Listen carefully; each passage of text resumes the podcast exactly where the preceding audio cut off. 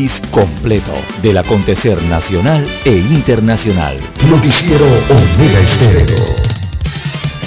Omega Estéreo Noticias.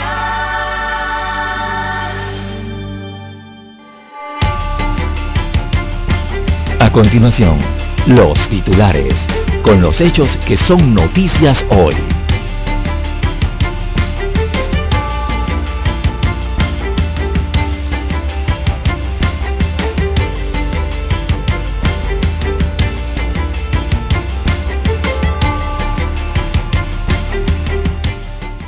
Regiones del país presentan aceleración de casos de la COVID-19 hasta este momento, según el Ministerio de Salud. Tocumen, primer área visitada para estudio de cero prevalencia que realiza el Gorgas. Hasta el momento se registran 483 nuevos contagios y seis defunciones de la COVID-19 los casos activos superan ya los 9.500, según revela el MINSA. Gestoras y vacunados no están exonerados, señalan las autoridades.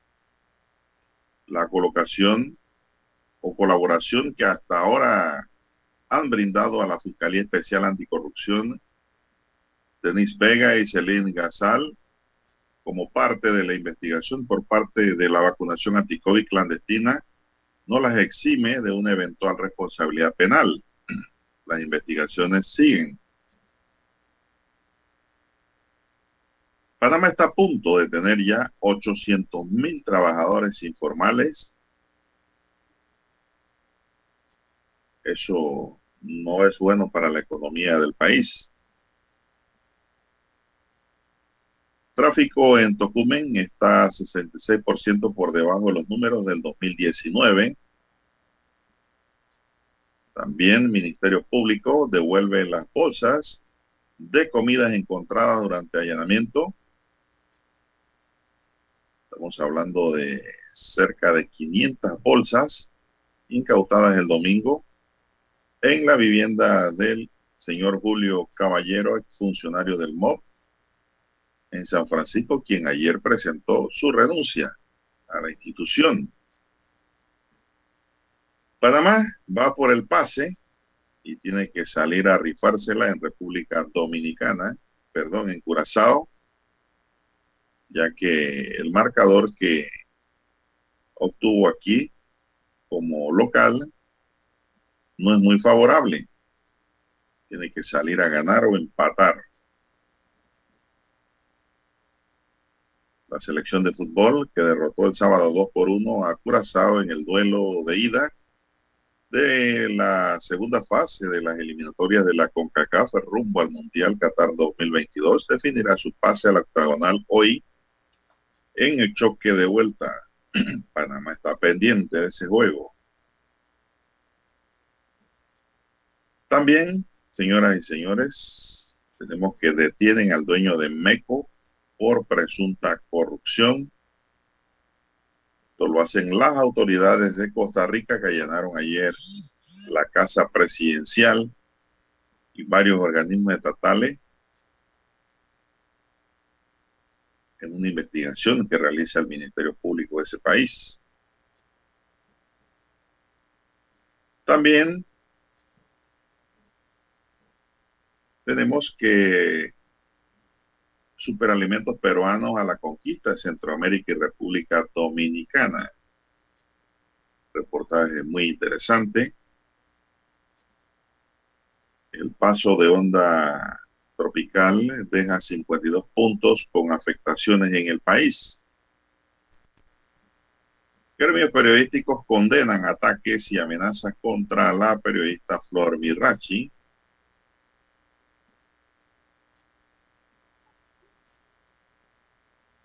Israel pone fin a la mascarilla obligatoria en lugares públicos. Bien, señoras y señores, estos son solo, solamente titulares. En breve regresaremos con los detalles de estas y otras noticias. Estos fueron nuestros titulares de hoy. En breve regresamos. 7.30 AM. Infoanálisis, con entrevistas y análisis con los personajes que son noticia. La mejor franja informativa matutina está en los 107.3 FM de Omega Estéreo, cadena nacional. Omega Stereo tiene una nueva app. Descárgala en Play Store y App Store totalmente gratis. Escucha Omega Stereo las 24 horas donde estés con nuestra nueva app.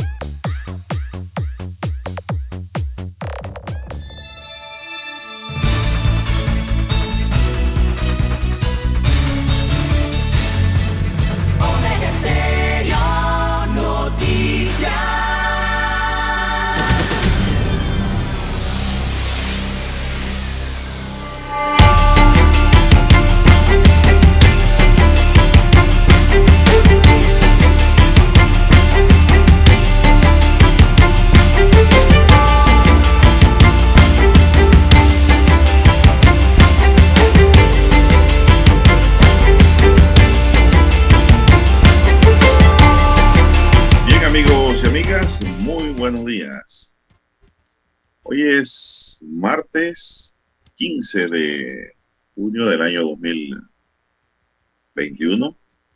En el tablero digitalizado de controles está don Daniel Arauz Pinto y en la mesa informativa les saluda Juan de Dios Hernández Sanjur para presentarles las noticias, los comentarios y los análisis de lo que pasa en Panamá y el mundo en dos horas de información iniciando esta jornada como todos los días con mucha fe y devoción, ante todo agradeciendo a Dios Todopoderoso por esa oportunidad que nos brinda de poder compartir una nueva mañana y de esta forma llegar hacia sus hogares, acompañarles en su puesto de trabajo, en donde quiera que usted se encuentre en la calle conduciendo su vehículo.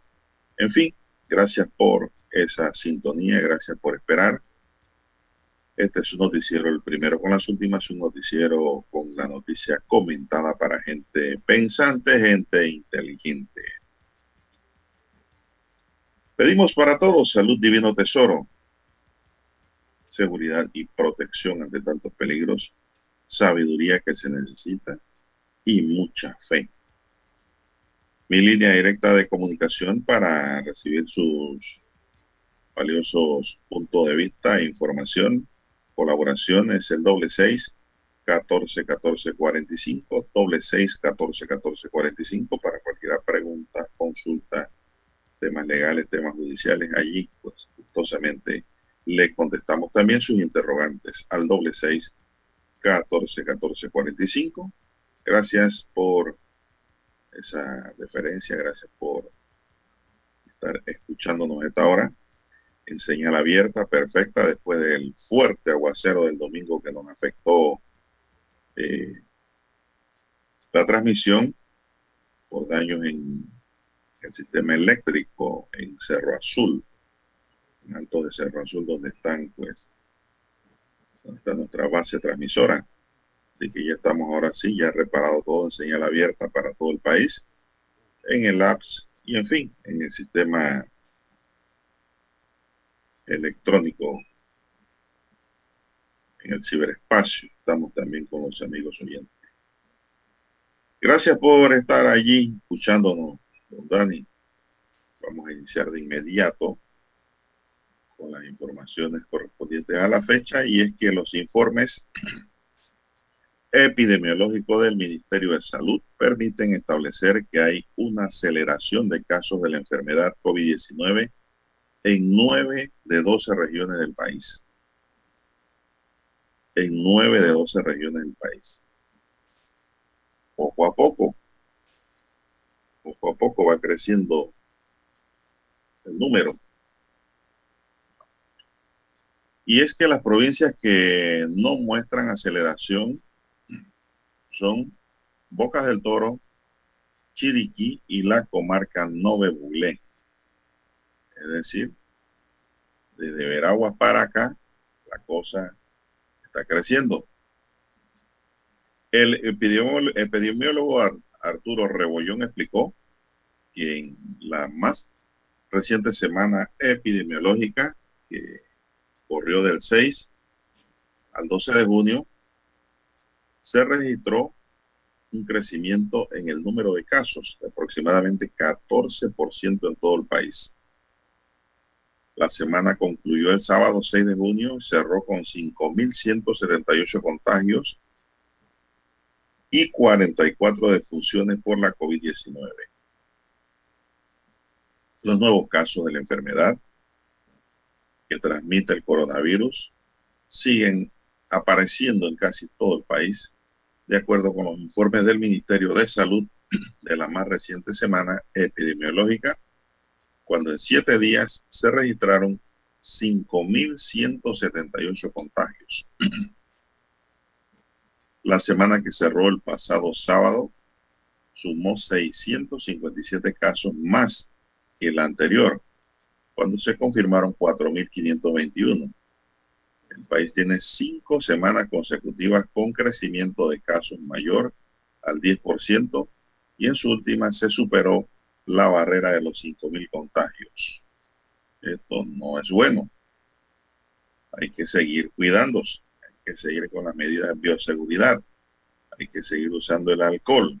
Yo pregunto, ¿cuántos cargan la botellita de alcohol en la mano o en la cartera, verdad? Para limpiarse las manos después que recibe dinero, qué sé yo, almuerza, desayuna, o sea, después que hace contacto con algo. ¿Se les olvidó?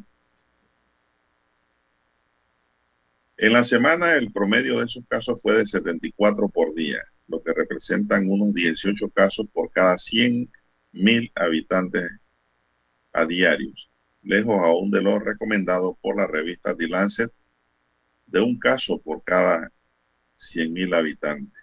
Aquí estamos en 18, estamos 17 por encima. Entonces hay descuido. Definitivamente que hay descuido. Los casos activos crecieron en esta semana, así es, a 9.091, de los cuales 8.630 estaban en aislamiento domiciliario y 461 hospitalizados. La semana anterior los casos activos sumaron 7.563, distribuidos en 7.135 en aislamiento domiciliario y 428 hospitalizados. Las muertes por la COVID-19 llegaron a 44, cuando los reportes de la semana previa reflejan 26, es decir, 18 fallecidos más. El COVID mata, señoras y señores. La mayor cantidad de muertes se originó en personas a partir de los 40 años de edad, pero eso no indica que no le puede dar y no puede acabar con la vida de uno de menor de 40. Eh, todo está en el juego, todo está en el peligro, todo está en la tómbola es mejor no entrar en ella.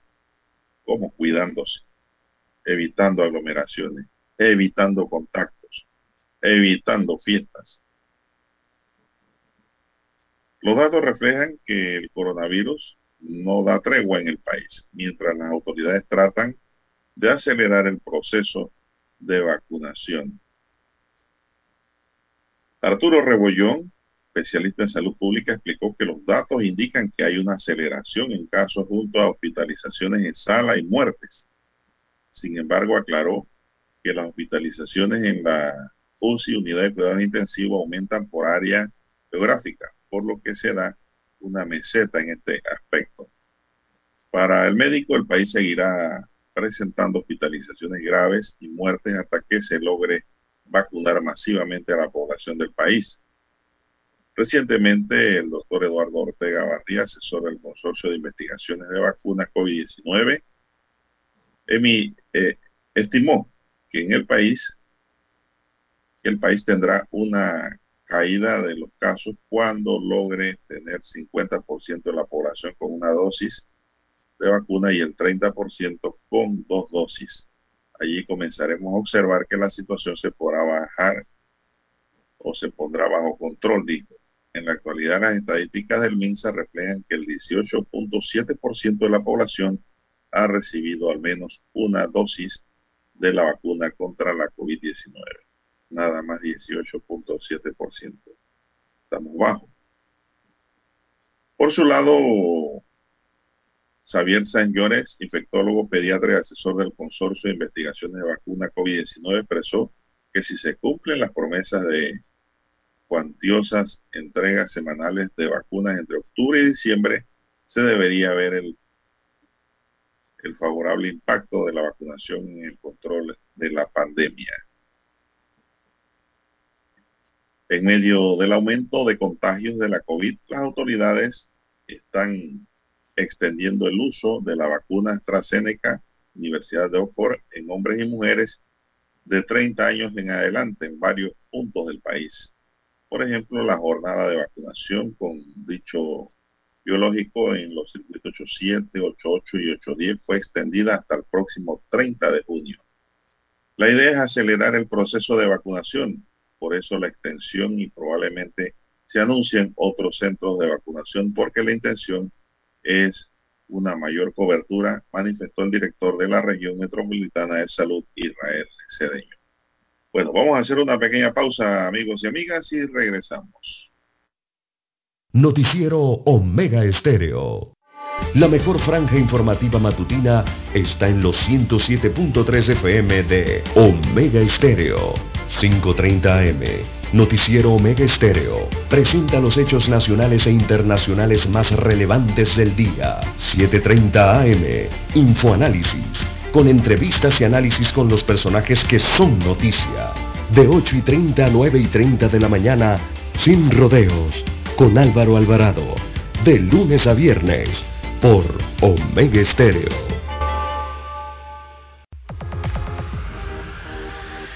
Omega Stereo tiene una nueva app. Descárgala en Play Store y App Store totalmente gratis. Escucha Omega Stereo las 24 horas donde estés con nuestra aplicación totalmente nueva. Centrales telefónicas. La casa del teléfono es tu mejor opción. Te asesoramos y ofrecemos buena atención. Con años de experiencia trabajando para ti. La casa del teléfono, ubicados en Via Brasil y vista hermosa. La casa del teléfono, líder en telecomunicaciones. La casa del teléfono,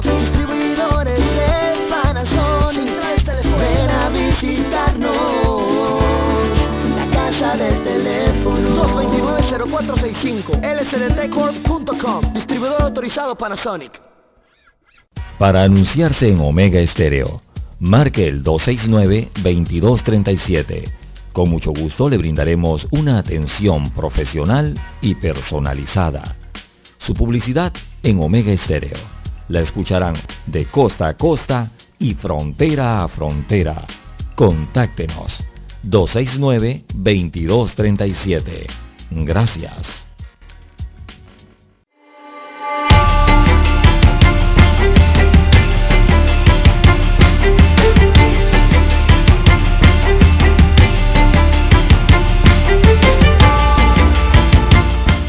Bueno, seguimos, señoras y señores. En las últimas horas, Panamá registró 483 nuevos contagios y 6 muertos. 6 defunciones a causa de la COVID-19. Lo reportó ayer el Ministerio de Salud. De acuerdo con las estadísticas diarias, el MINSA, los 483 nuevos casos son el resultado de 6.778 pruebas aplicadas para una positividad de 7.1%. Además, se precisa que las cifras de casos activos ascienden a 9.533. Con respecto a las defunciones, el informe detalla en las últimas horas se registraron seis decesos y se le adiciona uno de días anteriores, es decir, son siete en realidad. Seis más uno, siete fallecidos siete familias que sufren el golpe de la COVID-19. Lamentamos este hecho. Desde que la pandemia llegó al país el pasado marzo de 2020, se acumulan 6.451 casos de defunciones para una letalidad de 1.7%. Además de los 9.533 casos activos en aislamiento domiciliario, se reportan 9.041, de los cuales 8.626 están en casa y 415 en hoteles. Con respecto a los hospitalizados, se informan que hay 492. De este total, 426 se encuentran en sala y 66 en la unidad de cuidado intensivos. Y que la situación, pues, en Panamá sigue difícil. Los contagios están a la orden del día. Y nosotros como ciudadanos lo que tenemos que evitar, lo que más, lo que más uno pueda, Dani, no contagiarse. Y los jóvenes que nos escuchan y los padres de esos jóvenes que nos escuchan, por favor, conversen a sus hijos, a sus nietos, a sus sobrinos sobre el problema. Si bien es cierto que el joven generalmente si se contagia pasa el COVID rápidamente, ese mismo joven puede llevar la enfermedad a su casa e infectar a sus adultos mayores que estén allí, a su papá, a su mamá, a sus abuelos, a sus tíos, y se pueden morir. ¿Cuántas muertes no se habrán dado de más de esas 6.000 por causa de jóvenes que han llevado el COVID a la casa, Dani? ¿Cuántas no se habrán dado? Muchísimas.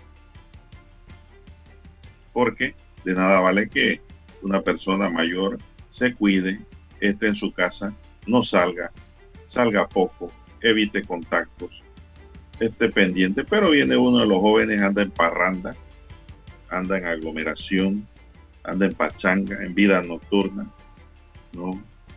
En parking, en party, en todo. Y llega a la casa, ahí lleva el virus, contagia y mata al resto de la familia. Lógicamente que algunos ni lo saben que llevaron el virus. Otros tal vez lo sospechan. Y otros tal vez sí lo saben. Y hoy día deben estar arrepentidos de lo que habrán hecho. Porque el COVID es una enfermedad mortal. Es mortal. Seguimos con el mismo consejo. Use su mascarilla. Veo mucha gente con la nariz afuera y la mascarilla puesta, nada más tapándole la boca. Use su careta plástica en lugares públicos, en el metrobús, en el metro, en los diablos rojos, en las chivitas, que van apiñados como ahí no se cumple el aforo y el tránsito ni dice ni hace nada. En las piqueras de bus van apiñados como abejas. Y el Ministerio de Salud tampoco dice ni hace nada. Y allí va el COVID, también colgado de la puerta del bus.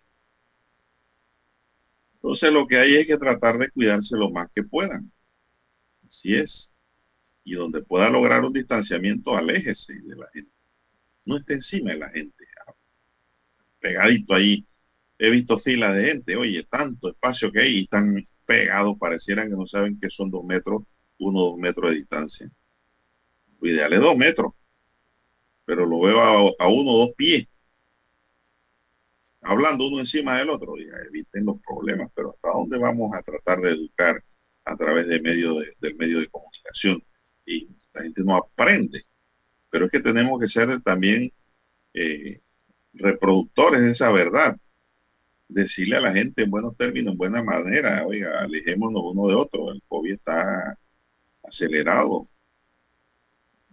Hagamos por, eh, coloquémonos una distancia prudencial, acomódese la mascarilla, por favor, se le bajó, póngase la careta, sin, sin ánimo de entrar en contradicción y en contienda con nadie, sino en buenos términos. Buscar la conversación y empezarse a cuidar. Eso es lo que tenemos que hacer y seguir haciendo. Y evitar, evitar puntos de reunión y de aglomeraciones, o sea, puntos de encuentro de gente si no es, si no es necesario. Si usted no necesita de urgente comprar nada, no, no vaya a ningún almacén, eso se llena, a los malls. Lo mismo en los restaurantes. Si usted puede comer en su casa, come en su casa. O compre para llevar o pide un delivery. Pero no se quede allí en... No estamos en tiempo de reuniones. Por favor, no estamos en esos tiempos. En tiempos de paseo. ¿Quién no quiere pasear? Es lo que yo le comento a veces a mi esposa y le digo, quiero ir a pasear o llevamos a tal lugar, pero me acuerdo del COVID y se me quita. No sé si a usted le pasa lo mismo, amigo y amiga oyente. Pero vamos a seguir trabajando en esto. Vamos a seguir martillando y diciendo lo mismo en nuestra labor social con la población. Así es. Ayudando a la población, dándole luces, orientación, dándole el recorderis, la ayuda a memoria de lo que debemos hacer y de lo que nos debemos cuidar ante todo por esta enfermedad, le voy a decir que terrible. Santiago de Chile ha tenido que volver al confinamiento. Y, ese es uno de, uno de los países latinoamericanos más vacunados. Ah, no, pero que no se tiene el debido cuidado. Así es. Yo no creo mucho eso en dejar la mascarilla de la noche a la mañana. Por ahí leí un titular que eso va a ocurrir en Israel. Yo creo que eso no es bueno. Eso no es bueno. Aunque haya control de la enfermedad. Que haya control no significa que le ganaste la batalla. Pero bueno, cada gobierno, cada ministerio de salud, cada quien tiene su forma de actuar y pues hay de otra. Como dicen los gobiernos que dirigen su gestión, ¿no? Si algunos países consideran que ya no deben usar mascarilla, algunos estados en Estados Unidos, bueno, ellos tendrán sus razones, ¿no?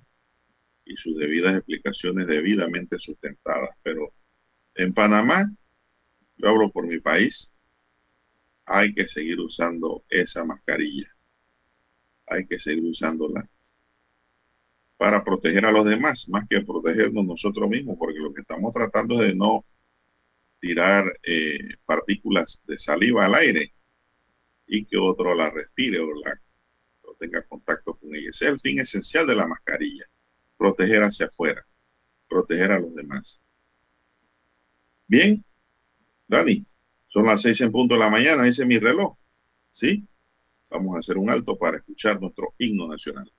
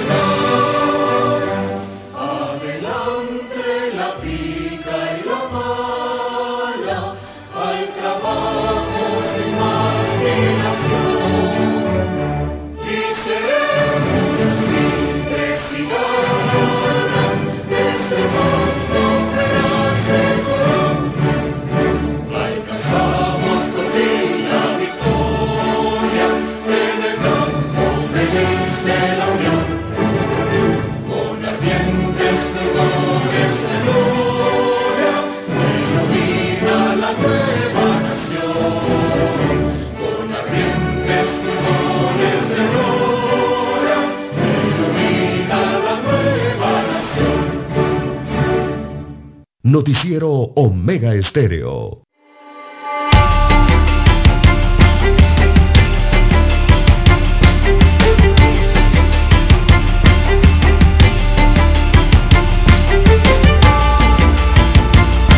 Bien, seguimos aquí transmitiendo desde Omega Estéreo, cobertura nacional. Muy buenos días, don César, ¿cómo amanece? Buenos días, don Juan de Dios. ¿Cómo, está la situación por allá, por provincias centrales? Amenaza climática. De lluvia, amenaza de lluvia, don Juan de Dios, temprano en la mañana en Ciudad de Penonomé, provincia de Coclé. Así que hay un amago de lluvia por acá, bien temprano en la mañana. ¿Cómo amanece usted en Ciudad Capital? Bueno, muy bien. Está como un poquito alejado del micrófono, se oye bajo. Se oye bajo al aire, don César. Bien, la Fiscalía Especial Anticorrupción devolvió ayer al Ministerio de Desarrollo Agropecuario MIDA las 500 bolsas de comida incautadas este domingo en la vivienda de Julio Caballero, el funcionario del Ministerio de Obras Públicas, quien pues de paso ayer mismo renunció al cargo que ocupaba en el MOP. Ahora es el funcionario e investigado. Fuentes del Ministerio Público confirmaron que en la tarde de ayer las bolsas fueron estivadas en un camión y enviadas al MIDA tras acreditarse como pruebas en la investigación. Asimismo, las fuentes informaron que en las próximas horas la Fiscalía solicitará una audiencia de imputación contra Caballero, a quien se le investiga por la presunta comisión del delito especulado.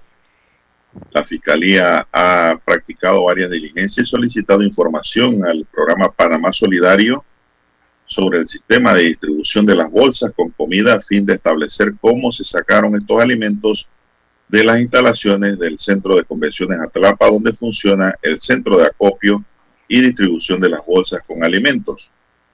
Ayer se conoció que Caballero, único detenido hasta ahora, presentó su renuncia a la Oficina de Electrificación Rural del MOB en la que laboraba. Allí devengaba un salario Lara de 3 mil dólares mensual. Que bueno, para un joven no está mal.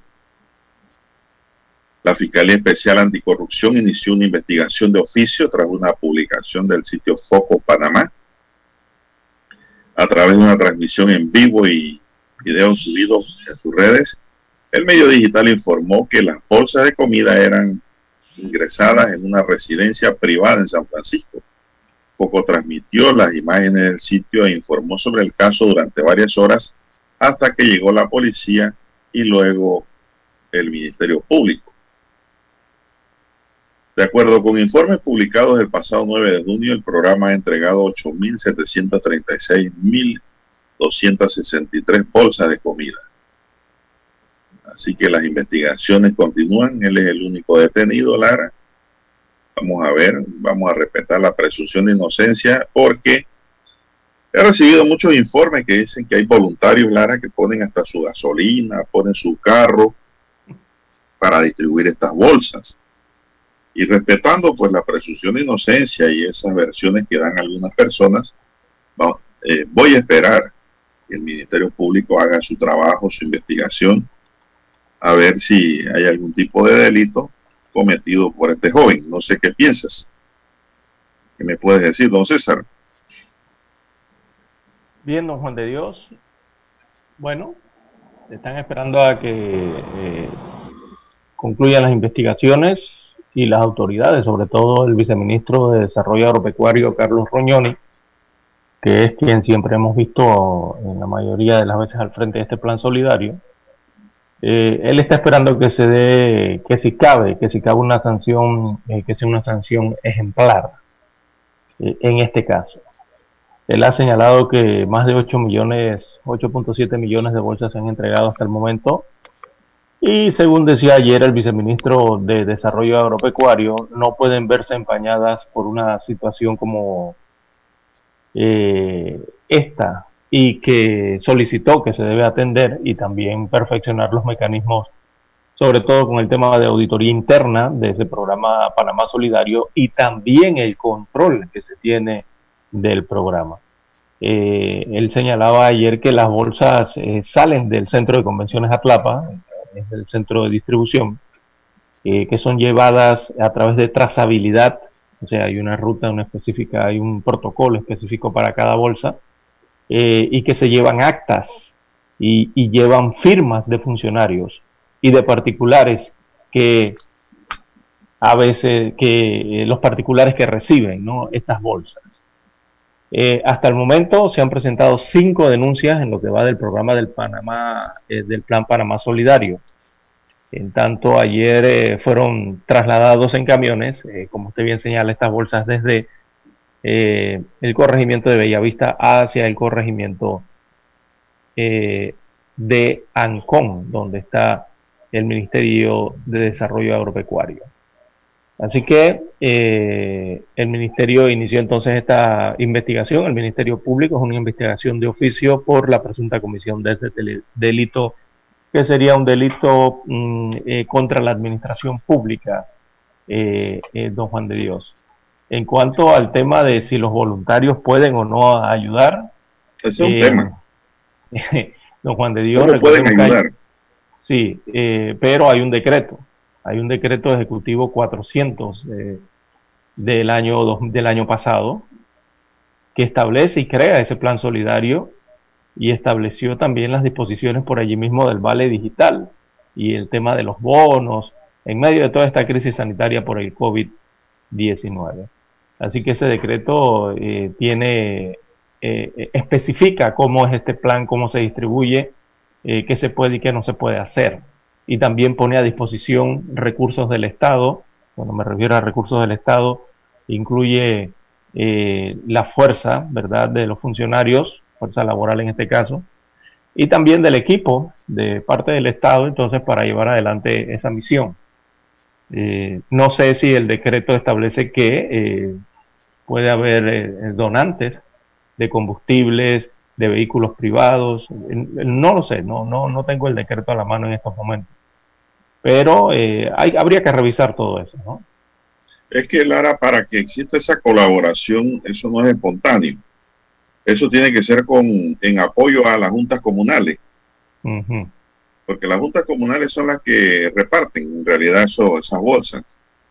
Hay juntas comunales que han preferido dejar eso y no han querido repartir porque hay para unos sí, para otros no, no alcanza para todo.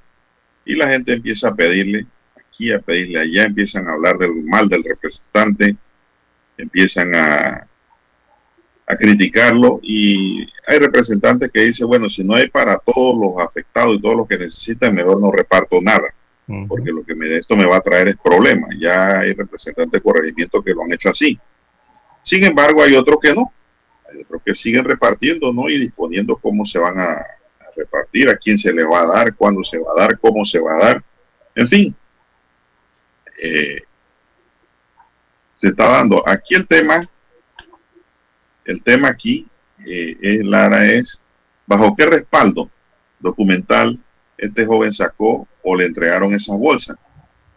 ¿Cuál es el respaldo que él puede tener como prueba de que eh, la entrega de bolsa y depósito tiene, está revestida con carácter legal, ¿no? Con una debida justificación. Ahí es donde está el kit del asunto. Y por allí yo creo que se va a enrumbar la investigación y se va a enrumbar hasta la defensa de este caso. ¿Bajo qué respaldo se estaba haciendo esta actividad? Eh, para muchos esto no es más que una actividad de proselitismo político, la de clientelismo, ¿no? Eh, tener las bolsas, ¿con cuál fin? Bueno, fines políticos. Pero en esos actos también se puede de pronto cometer un delito.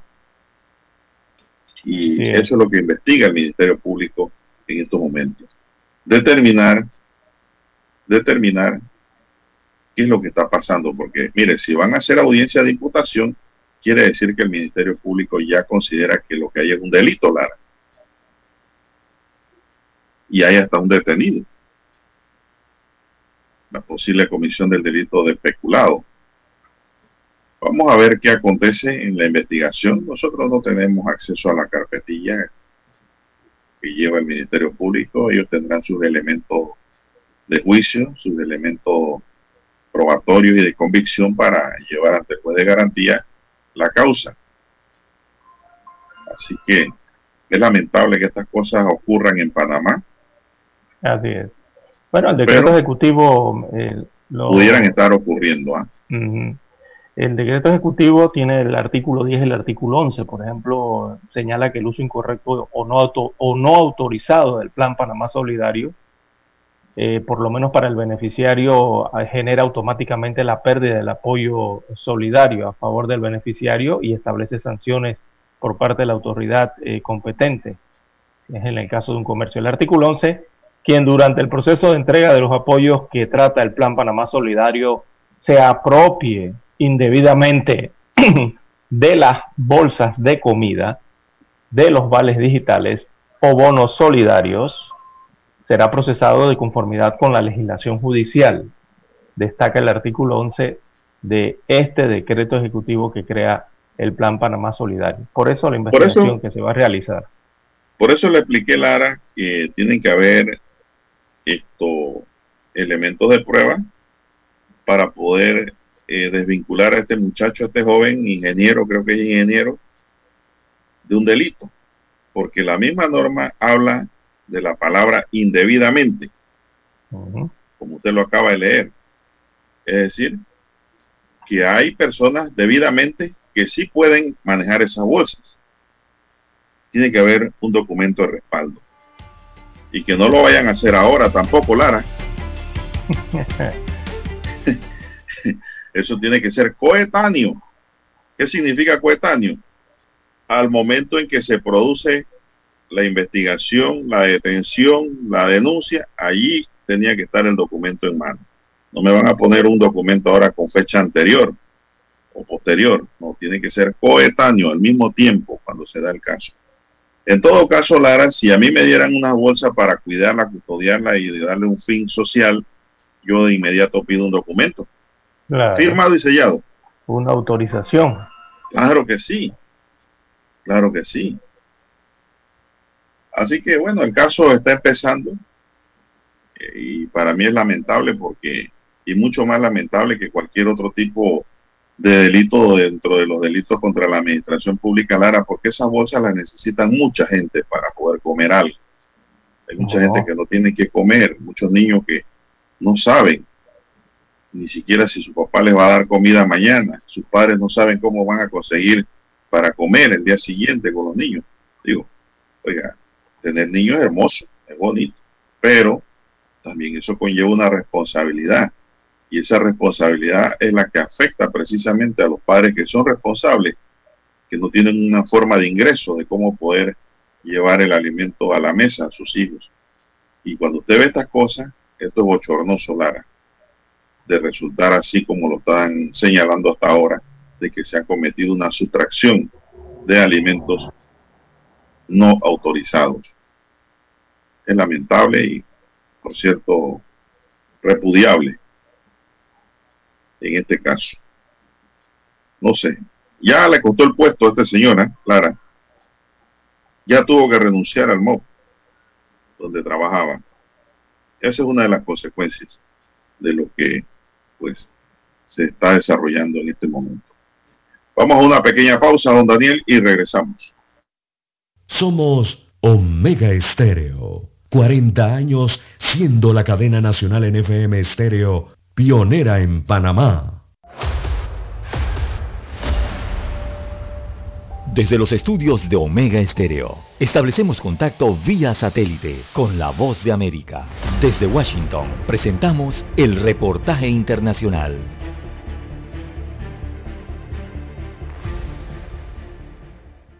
El secretario de Seguridad Nacional de Estados Unidos, Alejandro Mayorkas, comenzó una visita a México para coordinar acciones binacionales en el ámbito migratorio. Esto a escasos días de que la vicepresidenta Kamala Harris también visitara ese país.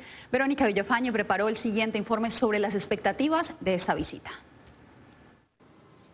El secretario de Seguridad Nacional Alejandro Mayorkas llega a la Ciudad de México, en el que será su primer viaje internacional desde que asumió el cargo. Mayorkas se reunirá con funcionarios del gobierno mexicano durante dos días con la meta de coordinar la cooperación binacional para abordar las causas principales de la migración en Centroamérica y fomentar oportunidades económicas que disminuyan el flujo migratorio. Temas de seguridad y la reapertura de la frontera que permanece cerrada para viajes terrestres no esenciales desde marzo del 2020 a causa de la pandemia también será el foco central de las reuniones. El gobierno de México ha expresado que una de sus principales preocupaciones es el impacto de la clausura de la frontera porque ha devastado la economía de ciudades y negocios cerca de la frontera debido a la ausencia de tráfico transfronterizo.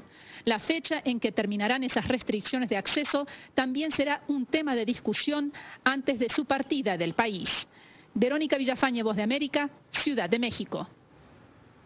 Y cada vez son más los venezolanos que llegan a la frontera entre México y Estados Unidos y no todos buscan asilo en Estados Unidos. Vicente Calderón nos cuenta que en Tijuana ya existe una comunidad de exiliados de ese país. Apenas llegó a Tijuana, Andri Millán consiguió un trabajo que le acercó a la frontera. Nosotros vendemos arepas. Eso es un plato tradicional de nuestro país. La venezolana las ofrece entre quienes hacen fila para ir a Estados Unidos. Mi este, meta original es, fue llegar acá a México y establecerme acá. Por ende, ya llegando de una vez fui a solicitar mi refugio a la Comar. La comunidad venezolana en México es de las que más crecen. Naciones Unidas estima más de 100.000 venezolanos en calidad de migrantes o refugiados. Vicente Calderón, Voz de América, Tijuana. Escucharon vía satélite desde Washington el reportaje internacional.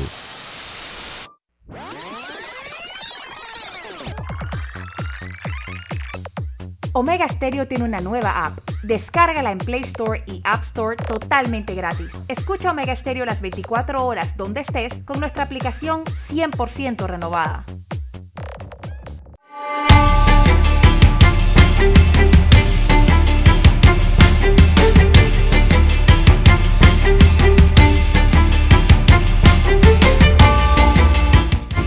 Bien, seguimos, señoras y señores. Dice un oyente que en caso de delito ese muchacho no está solo allí. Claro que no, por supuesto que no. No, ese es un plan enorme. Ahí hay que ver quién entregó. Primero, el inventor, Lara, ¿no? Sí. que es el que maquina. Ese está involucrado ideológicamente dentro de lo que es la teoría del delito. Después, el que entrega cómo las sacaron, quién las entregó, el que las llevó, el que las tiene y su posible destinatario, si existe una, alguien más en la cadena. Entonces este muchacho, si no tiene documentos de descargo que le validen la posesión de las bolsas, tiene dos alternativas. Uno, cargar con el peso de esa cruz o dos, repartir el peso de la cruz. Exacto colaborando con la investigación y diciendo quiénes son sus copartícipes. Entonces, pudiese surgir ahí una asociación ilícita también para delinquir, como le llamamos aquí. Si hay dos, si hay eh, varias personas implicadas, tres o más, ya hay una asociación. Así que la investigación fluye. Sí, claro. Y dejémosla fluir. Bueno, eh, el plan Panamá Solidario, recordemos que son, es una medida extraordinaria, ¿no? Eh, urgente en materia de salud pública en medio de la situación de la pandemia que vive eh, el país, ¿verdad? para atender esas necesidades tan urgentes que, que, tienen en estos momentos miles de familias en el país que están afectadas, por ejemplo, los, los tienen contratos suspendidos u otros que ni siquiera eh, tienen cómo llevar comida a su casa, ¿no? Eh, imagínense usted esta cantidad de familias a nivel distribuidas a nivel del territorio nacional en estas condiciones. Y bueno, se presenta un caso como este, ¿no? Eh, bueno, esto habla del tema de la confianza en el país y veremos entonces cómo termina estas investigaciones de estas bolsas de comida. Las personas en pobreza multidimensional, las familias vulnerables, las que viven en zonas de difícil acceso, las personas que, se, que tienen actividades económicas por cuenta propia y las otras personas, don Juan de Dios, que tienen los contratos suspendidos, que son las que dependen de, esto, de estas bolsas y de estos vales, en este caso, en caso de bolsas, eh, ya nos podremos imaginar la, eh, la, primero la situación en que están y segundo, eh, qué opinión deben tener en estos momentos en cuanto a este caso. Claro. Bien, eh, las 6, 22, ya 23, 6, 23 minutos eh, de la mañana en todo el territorio nacional. Por ahí también se está investigando don Juan de Dios en Chiriquí. Una, eh, supuestamente encontraron en un vertedero, en uno de los distritos de Chiriquí, una cantidad importante de vales digitales. También. Que, fueron eh, tiradas en o depositadas, o no sé, eh, en un vertedero. Así que se está investigando esta, este supuesto hallazgo. Eh, hay que confirmar esto, esto todavía tenemos que terminar de confirmarlo. Pero es la denuncia que hay por la provincia de Chiriquí para estas horas. Bueno, también tenemos para hoy, Lara, que la colaboración que hasta ahora ha brindado la, a la Fiscalía Especial Anticorrupción, la señora Denise Vega y Cecilia Gasal de Eses, como parte de la investigación por la vacunación anticovid clandestina, no las exime de una eventual responsabilidad penal, dijo ayer el fiscal general encargado, señor Caraballo. Así lo, explicaron ayer fuentes ligadas a la investigación que detallaron además que las 32 personas inoculadas en las dos jornadas de vacunación clandestina, el 1 y el 7 de junio, tampoco están exentas de ser acusadas. Eso puede ocurrir en el camino. Los cargos que la Fiscalía impute a una u otra dependerá de la sustancia que le fue aplicada en la vacunación, es decir, si en verdad se trató de vacuna Pfizer o de cualquier otra sustancia. En este escenario, el procurador de la Nación encargado, Javier Caraballo, informó ayer en conferencia de prensa que la Fiscalía coordina con el Instituto de Medicina Legal la práctica de pruebas para determinar qué sustancias recibieron los involucrados.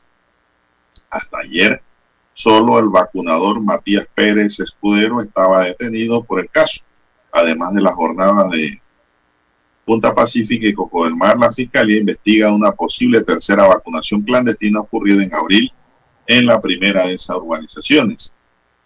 Aunque hasta ahora el estatus jurídico de Denis Vega y de Celine Gasal de Eses es de indiciada, la Fiscalía Especial Anticorrupción no descarta formularle cargo por la implicación en las jornadas de vacunación clandestina objeto de investigación tras publicaciones del diario La Prensa.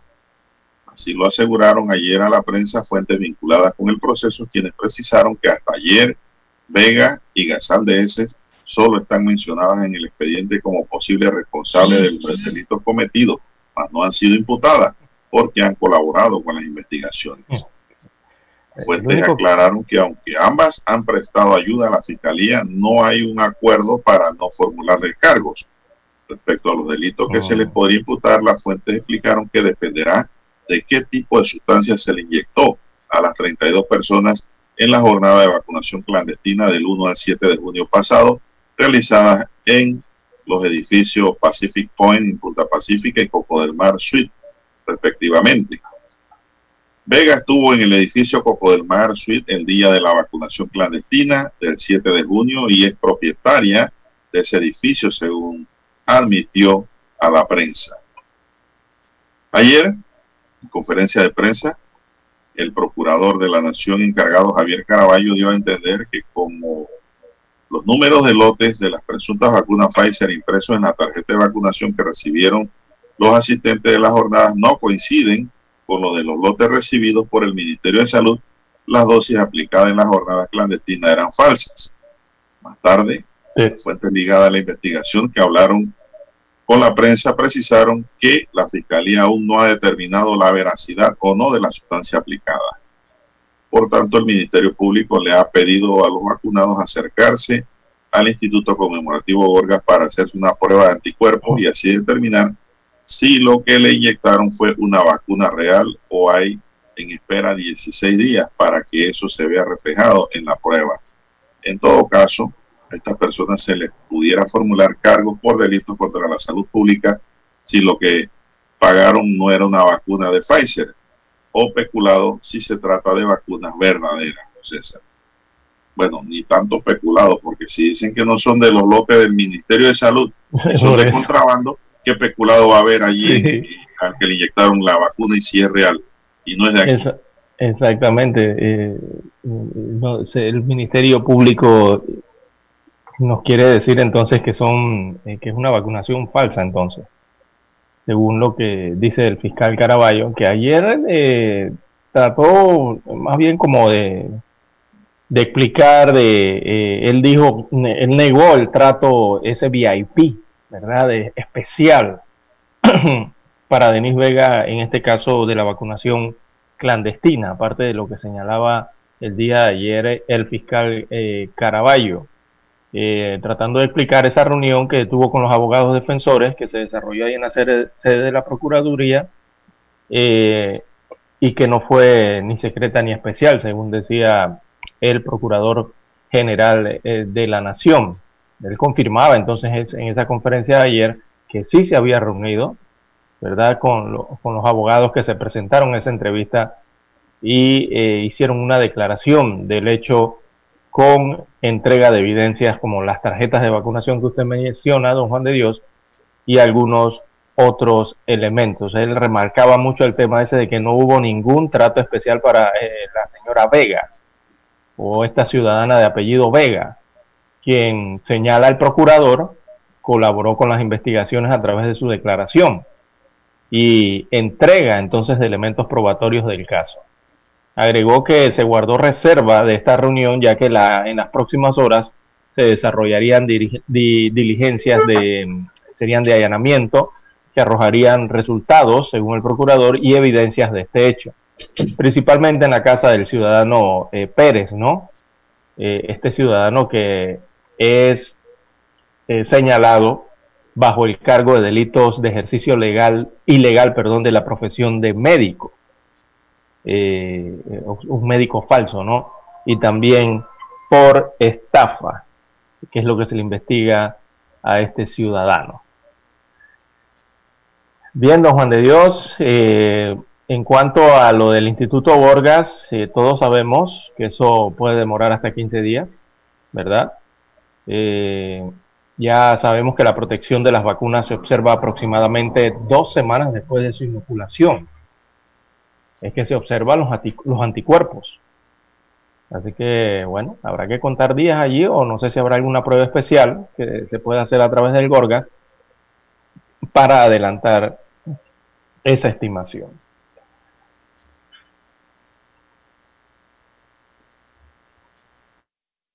Noticiero Omega Estéreo, 7:30 AM. Infoanálisis, con entrevistas y análisis con los personajes que son noticia. La mejor franja informativa matutina está en los 107.3 FM de Omega Estéreo, cadena nacional.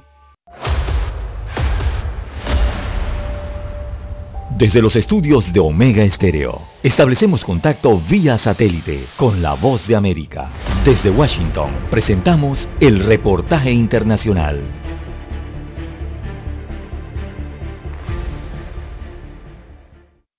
La empresa biotecnológica estadounidense Novavax compartió hoy buenas noticias sobre su vacuna contra el COVID-19, la que según dice demostró una efectividad cercana al 90% y agregó que los estudios preliminares practicados a más de 30.000 personas en Estados Unidos y México evidenciaron también que es efectiva inclusive para atacar algunas de las variantes más recientes. Novavax afirmó que su producto es muy seguro y que su forma fácil de manejar y transportar hace que sea una herramienta muy esperada en países de bajos recursos económicos, ya que no necesita de una gran logística de refrigeración como otras vacunas. Sin embargo, la farmacéutica reconoció que aún faltan meses para que esta vacuna esté disponible y podría ser recién a finales de septiembre se inicie el proceso para obtener los permisos necesarios para ser producida en Estados Unidos, Europa y otros lugares. El presidente ejecutivo de Novavax, Stanley Eric, dijo en una entrevista concedida a la agencia de noticias de prensa asociada que muchas de sus primeras dosis irán a países de medianos y bajos recursos y que ese será el objetivo para empezar y que se traducirá en la producción de 100 millones de dosis al mes, lo que significaría un gran alivio para la lucha que muchos países llevan contra el COVID-19, ya que según datos de la publicación científica en línea Our World in Data, nuestro mundo en cifras, hay muchos países que solo han alcanzado a vacunar un 1% de su población. Vale la pena recalcar que la empresa Novavax, con sede en Maryland, Estados Unidos, lleva más de tres décadas trabajando en el desarrollo de vacunas para diferentes enfermedades, pero aún no ha lanzado ninguna al mercado y su trabajo para el desarrollo de la vacuna contra el COVID-19 recibió el financiamiento del gobierno estadounidense. Héctor Contreras, Voz de América, Washington. Escucharon vía satélite desde Washington el reportaje internacional.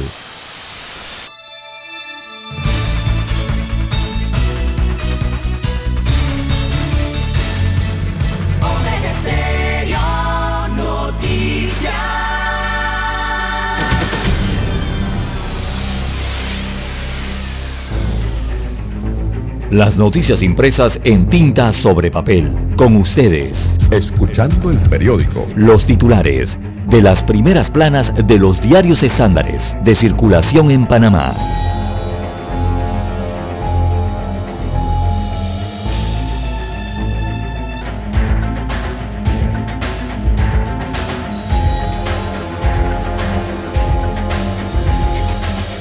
Bien, amigos oyentes, el diario La Estrella de Panamá titula para este martes 15 de junio del año 2021, Varela y Lazo accionaron para dar apariencia legal a dinero obtenido de manera ilícita, dice la Fiscalía.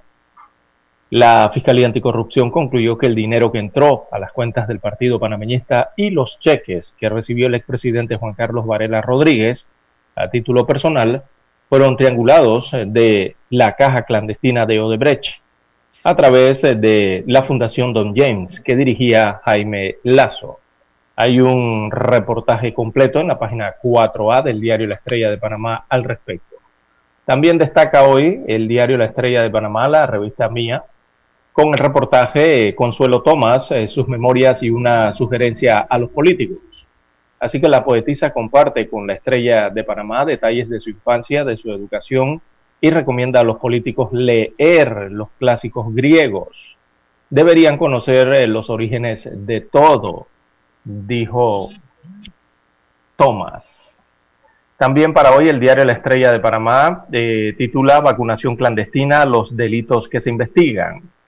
El procurador encargado Javier Caraballo confirmó la detención de la primera persona relacionada con el caso de la vacunación clandestina en Coco del Mar, corregimiento de San Francisco. Hasta el momento, la investigación busca determinar los delitos de estafa, ejercicio ilegal de la profesión de medicina y también falsedad ideológica. También para hoy en Café La Estrella baja el consumo de tabaco en el país. La prevalencia del consumo de cigarrillo en adultos bajó considerablemente en el año 2019 a un 6,3% y las tendencias se mantienen en lo que va del 2021 comparado con el año pasado. La ley antitabaco en el país tiene 10 años. También tenemos para hoy en la sección de espectáculos, hay un reportaje de moda, así que las tendencias en peinados y colores para el cabello que han marcado este año. A nivel internacional, bueno, hay investigación eh, respecto a lo ocurrido ayer en Costa Rica. El empresario Carlos Cerdas es detenido por las autoridades de Costa Rica. El empresario Carlos Cerdas eh, es parte de la constructora MECO en Costa Rica. Eh, ayer se registró la detención de más de 28 sospechosos en esta constructora también de la constructora H. Solís y del estatal Conavi, que pertenece al Ministerio de Obras Públicas de Costa Rica. Eh, ayer hubo una detención de empresarios por caso de supuesta corrupción en la adjudicación de obras de construcción y mantenimiento vial, que involucra incluso a un asesor de la presidencia de Costa Rica.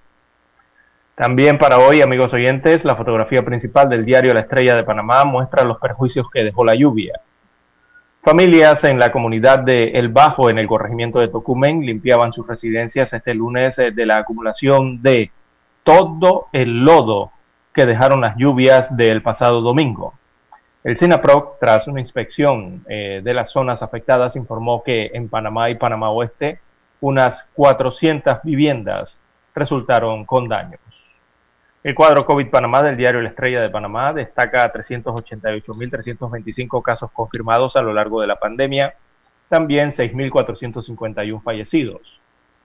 El reporte epidemiológico de las últimas 24 horas eh, registra 483 nuevos casos o nuevos contagios de COVID-19.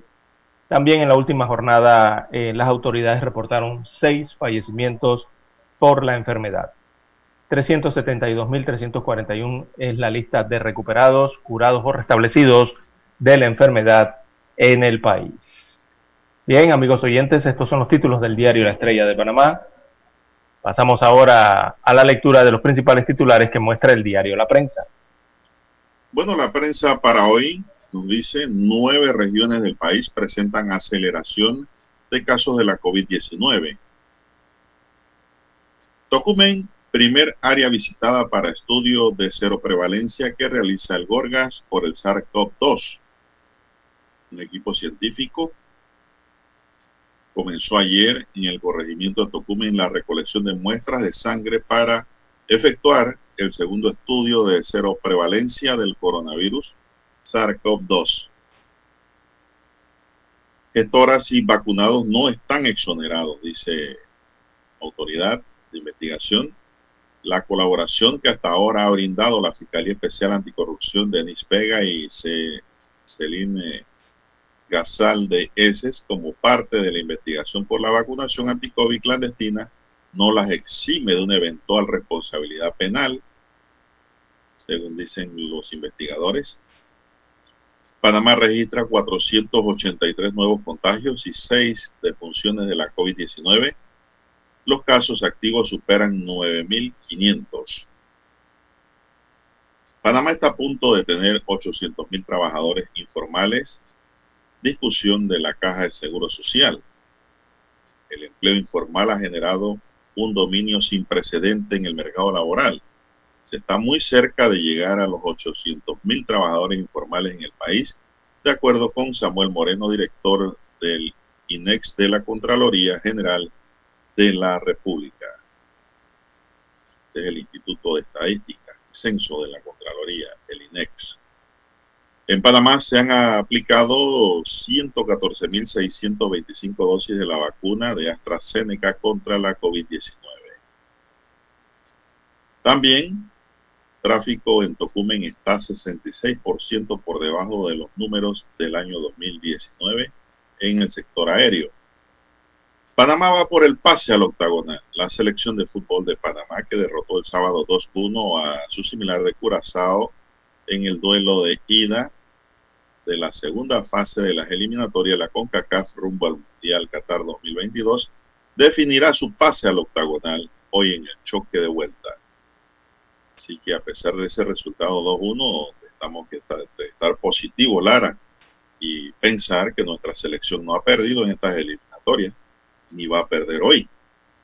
Estar positivo, un empate o con un triunfo, Panamá pasa.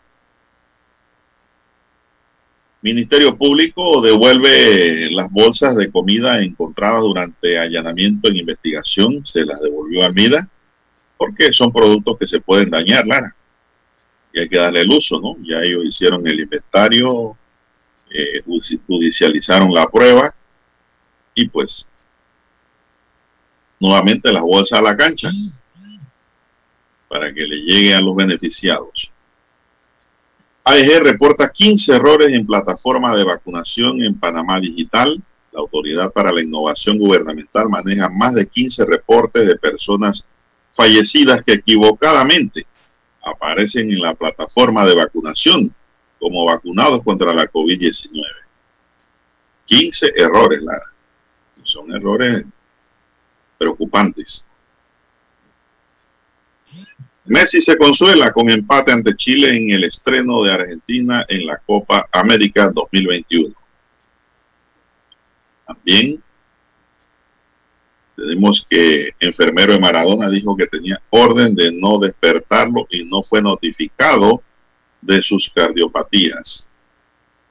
Detienen al dueño de Meco por presunta corrupción. Esto ocurrió en Costa Rica. Economía digital que responde al consumidor en tecnología y finanzas es otro de los titulares. Y paso de onda tropical deja 52 puntos con afectaciones climáticas. Gremios periodísticos condenan ataques y amenazas contra la periodista Flor Mirachi después del caso de las vacunas clandestinas. Bien amigos y amigas, Israel pone fin a la mascarilla obligatoria en lugares públicos. Israel anunció ayer el fin inminente de la obligación de llevar una mascarilla en los lugares públicos cerrados una de las últimas medidas de vigor en el marco de la lucha contra la pandemia y de la COVID-19. Mm, yo diría también, Lara, por seguridad nacional. Recordemos que en Israel a cada momento hay problemas con los terroristas. Y con una mascarilla la gente fácilmente no es distinguible. Prueba de ello es que cuando usted va aquí, por ejemplo, a algunos bancos en Panamá, le dicen que por favor se baje la mascarilla para que la cámara le vea la cara. Porque con mascarilla es difícil distinguir a una persona. Y yo creo que aparte del COVID, ellos también lo hacen por su seguridad nacional. Pero eso no lo van a decir. Bien amigos y amigas, estos son solamente titulares del diario La Prensa para hoy. Concluimos así con la lectura correspondiente a la fecha. Hasta aquí, escuchando el periódico. Las noticias de primera plana, impresas en tinta sobre papel.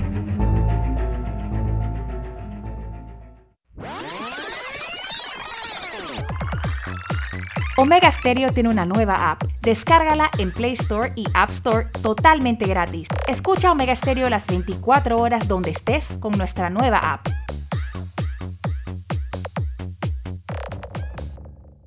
Para anunciarse en Omega Estéreo, marque el 269-2237.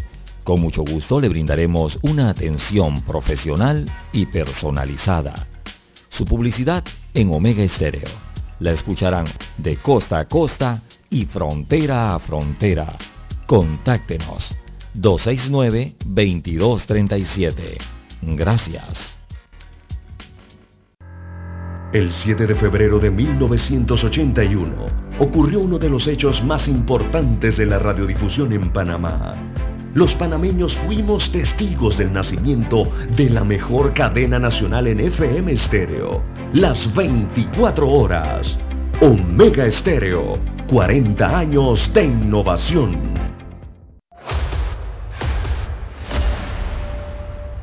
Desde los estudios de Omega Estéreo, establecemos contacto vía satélite con la voz de América.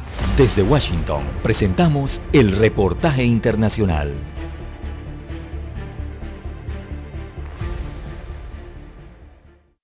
Ecuador sigue con alta ocupación en las unidades de cuidados intensivos, especialmente en Quito y Guayaquil. Al hospital del Instituto Ecuatoriano de Seguridad Social del Sur, en la capital, llegan hasta 140 pacientes diarios. Álvaro Gaibor, gerente de esta institución, comenta. Nuestra UCI está trabajando al 100%, teniendo una lista de espera de 67 pacientes. Para no quedar en lista de espera, algunas personas han decidido llevar la enfermedad en casa, pues dicen que no quieren morir en el hospital alejados de sus familiares. María Tapia, sobreviviente de la enfermedad, quien ha visto a sus vecinos, señala. Se recuperan, algunos fallecen. Con tristeza, las autoridades de la Secretaría de Seguridad han mencionado que en Quito, en los últimos tres meses, se ha realizado el levantamiento de 644 personas fallecidas con COVID-19, de las que 526 fueron recogidas de viviendas particulares y el resto de hospitales, vía pública y centros de atención a los adultos mayores. El 61,94% de los afectados son personas entre los 20 y 49 años de edad que fallecieron en sus hogares. El presidente Guillermo Lazo, quien ya recibió la primera dosis de la vacuna de Pfizer, anunció la compra de varios millones de vacunas Cancino y llamó a la ciudadanía a vacunarse. Hemos firmado un contrato para comprar 6 millones de dosis de la vacuna Cancino, vacuna china, que es una sola dosis por increíble que parezca, existe un ausentismo de hasta el 50% en varias ciudades de personas que no acuden a la vacunación, en lo que va del nuevo proceso iniciado el 31 de mayo por el gobierno del presidente Guillermo Lazo. Giselle Jacome, Voz de América, Quito.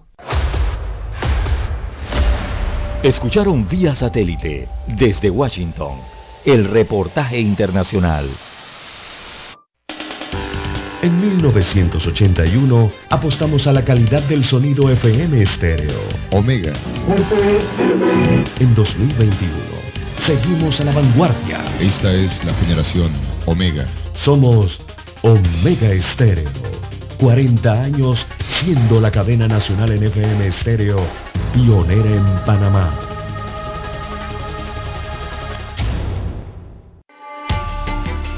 Es momento de adentrarnos al mar de la información. Este es el resultado de nuestra navegación por las noticias internacionales más importantes en este momento.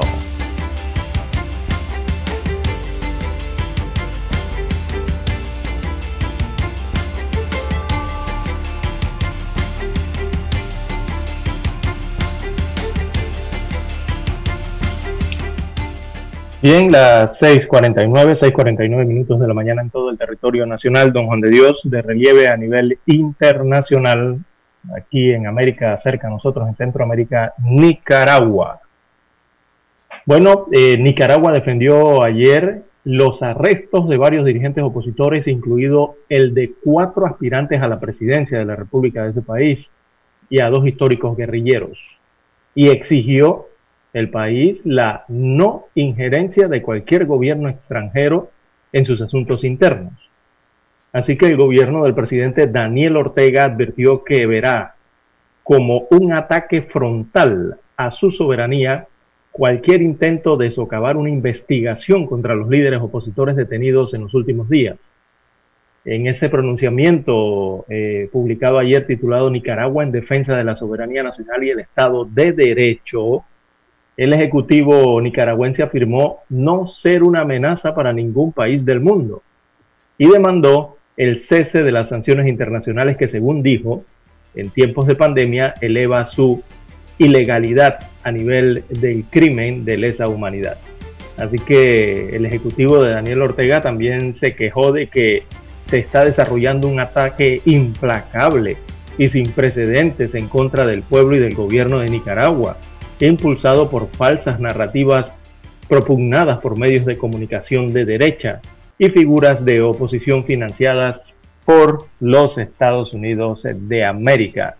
Según dijo en ese mensaje que se da en medio de los eh, eh, reiterados llamados de la comunidad internacional para frenar los arrestos de opositores allá en Nicaragua, esto a falta de cinco meses de los comicios generales en los que Ortega eh, en el poder, recordemos desde el año 2007, busca una nueva reelección. Así que es lo que dice eh, Daniel Ortega a través de su gobierno, que, que ellos defienden arrestos de líderes opositores y exigen la no injerencia de sus decisiones. Imagínese usted, dice que eso es en defensa del Estado de Derecho y de la soberanía nacional allá en el país centroamericano. Bueno, tenemos también, Lara, amigos y amigas, que las autoridades de Costa Rica allanaron ayer la casa presidencial y varios organismos estatales y detuvieron al menos a dos dueños de firmas constructoras en una operación para desmantelar una supuesta red de pago de sobornos a cambio de obras públicas. La adjudicación. Durante la operación liderada por la OIJ, que depende de la Fiscalía, se realizaron 57 allanamientos tanto en entidades públicas como de domicilios particulares. Se presume que la red malversó entre 2018 y 2020 unos 78 mil millones de colones, equivalente a unos 125 millones de dólares. Identificamos un esquema de sobornos, un esquema de regalías y pagos indebidos dirigidos a funcionarios públicos patrocinados por empresas privadas. Incluso había un sistema de intermediación entre empresas privadas y funcionarios que permitía la entrega de sobornos y el ulterior lavado y ocultamiento de esos movimientos, expuso el director de la OIJ de Costa Rica, Walter Espinosa. En el transcurso de la mañana, según información oficial del organismo de investigación, se detuvieron 28 sospechosos, entre ellos dos de los dueños de la constructora más importante del país, Carlos Cerda Araya, de la constructora MECO, que también opera aquí en Panamá, y Mélida Solís Vargas de H. Solís, que es otra empresa. Constructora H. Solís. Además de la Casa Presidencial, entre ellas el Consejo Nacional de Vialidad CONAVIT, el Ministerio de Obras Públicas y Transporte y el Consejo de Transporte Público, así como a múltiples oficinas de empresas privadas que se dedicaban al mantenimiento y desarrollo de obras viales y a 21 casas de personas vinculadas a la presunta red. Hubo una denuncia hacia un grupo de funcionarios públicos que irregularmente favorecían algunas empresas y que lo hacían para obtener beneficios en el ámbito de mantenimiento y desarrollo, así como la construcción de carreteras, dijo Espinosa. Esas empresas tenían monopolio de adjudicaciones y licitaciones públicas porque contaban con un apoyo de funcionarios que daban beneficios irregulares añadió el jefe de la OIJ. Entre los favores se incluyen autos, terrenos, dineros en efectivos y hasta favores sexuales, entre otros. Los delitos que se investigan son peculado, cohecho, falsedad ideológica, malversación de fondos y tráfico de influencia. No César. Así que la OIJ ya se está... Sí, ahí andan con es una investigación importante, es una investigación grande que lleva más de dos años, don Juan de Dios, eh, lleva esta investigación en Costa Rica eh, y involucra esta, esta investigación a un asesor de la presidencia de la República de Costa Rica. Eh, hasta allá llega la investigación que busca destapar entonces esta supuesta corrupción en la adjudicación de obras de construcción y mantenimiento vial. O sea, eh, lo que hacía, lo que hace el Ministerio de Obras Públicas de Costa Rica a través de la CONAVI, ¿no? Eh, en su país. Em, bueno, son los 28 sospechosos que usted eh, bien señala, don Juan de Dios, y las sospechas por haberse creado lo que se denomina un grupo criminal que estaría dedicado a la comisión de delitos de corrupción para la obtención de beneficios indebidos en los procesos de contratación, en los procesos de construcción y ejecución contractual de obra pública en Costa Rica. Eso, eh, esas son las licitaciones pues, que, se hacen para las construcciones de las carreteras o de obra pública en el hermano país a través de CONAVI. El CONAVI es el Consejo Nacional de Vialidad. Es una oficina adscrita ¿no? al Ministerio de Obras Públicas de la República de eh, Costa Rica. Así que es importante la, la, investigación. En el proceso, repito, figura como investigado, pero no ha sido detenido hasta el momento. Figura como investigado el asesor presidencial Camilo Saldarriaga, quien además fue gerente de la de la campaña política que llevó al poder al actual presidente de Costa Rica, Carlos Alvarado. Así que continúa esta investigación que comenzó hace dos años y las diligencias se realizaron el día de ayer, continúan el día de hoy en este sentido de buscar pruebas, ¿no? Y de tener eh, al menos a, 19 funcionarios públicos en, y 14 de otras cinco empresas privadas que habrían conformado esta red de corrupción. Eh, esto lo han hecho y todos estos allanamientos, don Juan de Dios, en busca de las pruebas, evidentemente, ¿no? En las computadoras, en la documentación que tienen estas empresas, eh, el procedimiento rutinario que se hace en una investigación. Así que eso ha estremecido a Costa Rica el día de ayer. Bueno. Y llama la atención porque esta empresa, hay una de las empresas... La, corrupción es mundial, pero eso hay que combatirlo. Y ha llamado la atención en Sí, ha llamado la atención en Panamá esta investigación por el hecho de que se menciona a la empresa constructora MECO. Recordemos que la empresa constructora MECO también en Panamá ha tenido el desarrollo de una serie de obras de infraestructura oh, vial muchas obras en viales país en los últimos años, ¿no? Muchas obras viales, pero allá cometen delitos, pero acá no, claro. Ajá. Qué bonito, ¿no? Qué soñador. Bien, la Nación reportó que uno de los investigados, Juan Carlos Camilo Saldarriaga, es asesor del presidente Carlos Alvarado, quien trabajó en su campaña política, y que aunque le allanaron la oficina y su apartamento, no fue detenido.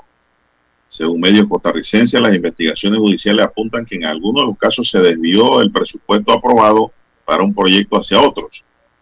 Cerda fue uno de los contratistas del Ministerio de Obras Públicas que en marzo de 2018 admitió haber pagado sobornos a Blue Apple Service Inc., supuestamente a cambio de agilizar trámites y desembolsos por avance de obra.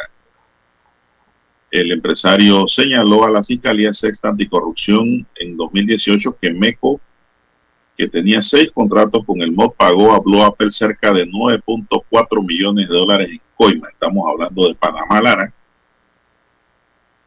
del caso Blue Apple. Exacto, sí, es que es lo que... hay una conexión entre una cosa y la otra. Por eso es que ha llamado tanto la atención en Panamá. Pero aquí Meco sigue trabajando, feliz. Bastante obras viales tiene. Entonces, pero eh, lo que me gusta de esta investigación es que allá el organismo de investigación se muestra sólido, Lara. Como no. no se andan con cuentos, Juan de Dios. Sí. Allá hay una verdadera independencia entre poderes del Estado para que funcione. Ayer el presidente Alvarado salió a dar una declaración eh, respecto a este caso, ¿no? Eh, porque hay vinculado, se vincula o se investiga a uno de sus asesores presidenciales. Tuvo que salir ayer a hablar el presidente de Costa Rica. Y el famoso caso Blue Apple acá en Panamá, don Juan de Dios, eh, que evoca a, este mega operativo que se adelanta allá en la Fiscalía en Costa Rica. Eh, recordemos que el Blue Apple, eh, allí fue eso, fue una serie de, de exfuncionarios públicos tanto del Ministerio de Vivienda como del Ministerio de Obras Públicas aquí en Panamá, que, fueron investigados precisamente por exigir sobornos, ¿no? A cambio de el tema de agilizar trámites, de agilizar los desembolsos de dinero de, del gobierno panameño, del Estado panameño para las empresas constructoras. Y entre las firmas investigadas precisamente estaba la constructora MECO aquí en Panamá.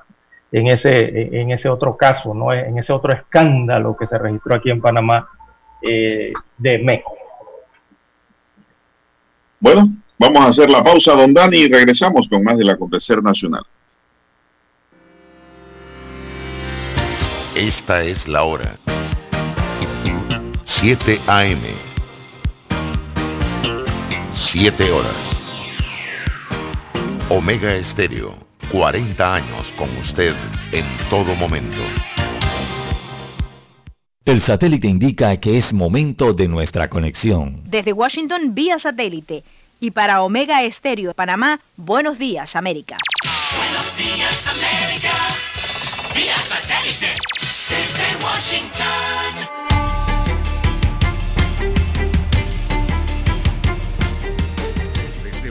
Washington les informa Henry Llanos.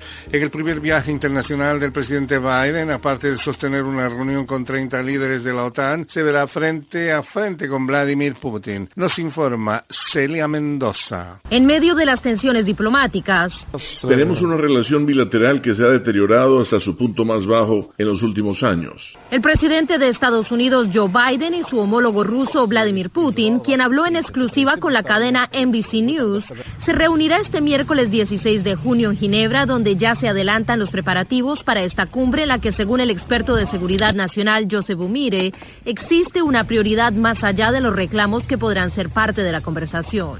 Celia Mendoza, Voz de América, Ginebra, Suiza. Un nuevo esfuerzo para rastrear hasta qué punto los extremistas se han infiltrado en las Fuerzas Armadas de Estados Unidos puede estar en problemas incluso antes de que tenga la oportunidad de producir algún resultado.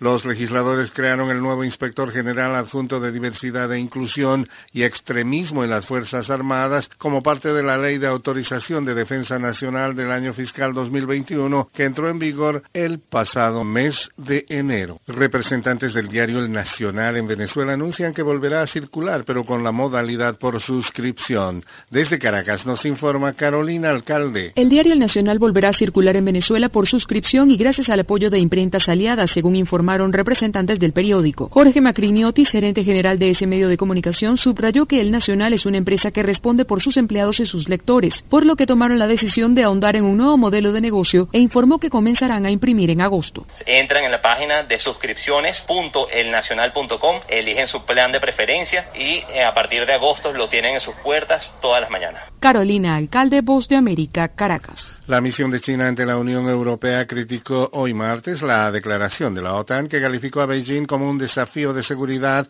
y afirmó que el país es en realidad una fuerza para la paz que se defenderá si se ve amenazado. El comunicado chino aseguró que el de la OTAN era una difamación sobre el desarrollo pacífico de China, un juicio erróneo de la situación internacional y del propio papel de la OTAN y una continuación de la mentalidad de la Guerra Fría y la psicología política organizada organizativa. Por primera vez en 12 años, Israel amaneció este lunes con un nuevo gobierno y un nuevo primer ministro luego de que Naftali Bennett lograra la aprobación del Parlamento para sustituir a Benjamin Netanyahu. Bennett y Netanyahu participaron en un encuentro de traspaso de poder, pero sin la ceremonia oficial que usualmente acompaña el cambio de gobierno. El Knesset o Parlamento aprobó el domingo por estrecha mayoría la coalición encabezada por Bennett, poniendo fin a los 12 años de gobierno de Netanyahu, el período ininterrumpido más largo de gobierno en la historia israelí. Netanyahu pasa ahora a ser el líder de la oposición como titular del partido Likud.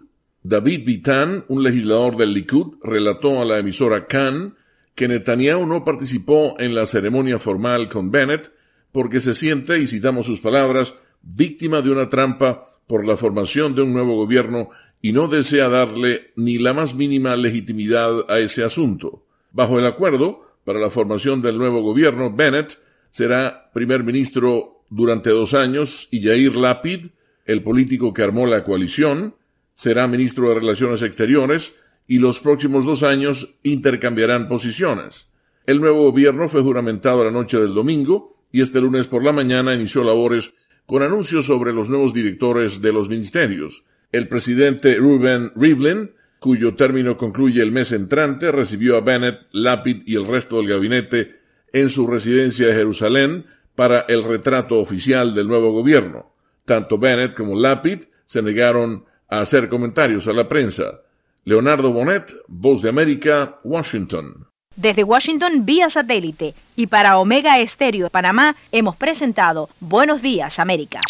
Buenos días América, vía satélite desde Washington. La mejor franja informativa matutina está en los 107.3 FM de Omega Estéreo, 530 AM. Noticiero Omega Estéreo presenta los hechos nacionales e internacionales más relevantes del día. 7.30 AM. Infoanálisis. Con entrevistas y análisis con los personajes que son noticia. De 8 y 30 a 9 y 30 de la mañana, sin rodeos. Con Álvaro Alvarado. De lunes a viernes. Por Omega Estéreo.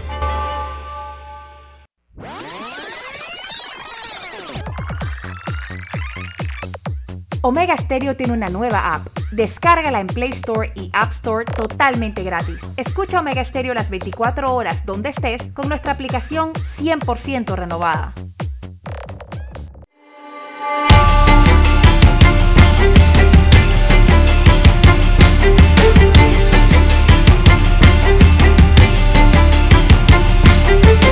Tenemos que los residentes de Plaza Valencia madrugaron hoy para protestar. Entonces, lo hacen en la vía principal de Villasaita para exigir a las autoridades soluciones con respecto a las inundaciones que vienen sufriendo.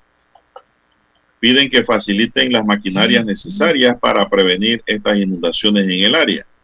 Los residentes en muchas ocasiones han, querido, han quedado afectados por las inundaciones cuando llueve constantemente y por ello piden la presencia del ministro de Obras Públicas, Rafael Sabonge, ya, hizo facto. Agentes de la Policía Nacional se mantienen en el área, pero los residentes están protestando esta mañana, don César. Bueno, exigiendo una solución al problema de las inundaciones, ¿no? Eh, La protesta es en la vía principal de Villa Zaita, Lara. No es en la vía transísmica, para aclararle a la gente. Sí, recordemos que Plaza Valencia está ubicada, la urbanización, pues, está ubicada en el corregimiento Ernesto Córdoba Campos, el nuevo corregimiento, en la parte norte del distrito capital. Pero las protestas están haciendo acá en la transísmica, como usted bien señala.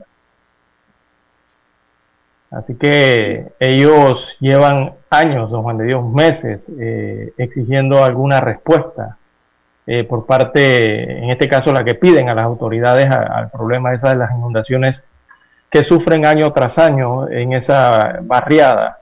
Eh, y cada vez que entra la temporada lluviosa, como ya se ha visto, se ha reiterado en ese sector, cada vez que hay un anuncio de onda tropical, un anuncio de huracán o lo que sea, eh, bueno, lastimosamente ellos ven, eh, se ven afectados en sus casas, eh, mantienen ese temor, eh, ese miedo constante cada vez que el, el cielo se torna oscuro. Y entre las opciones que ellos analizan está declarar la zona como un área de riesgo, declarar la- el área donde está esa barriada. Pero, ¿qué implica eh, declarar la barriada como zona de riesgo? Implicaría, don Juan de Dios, mudarlos de allá todos.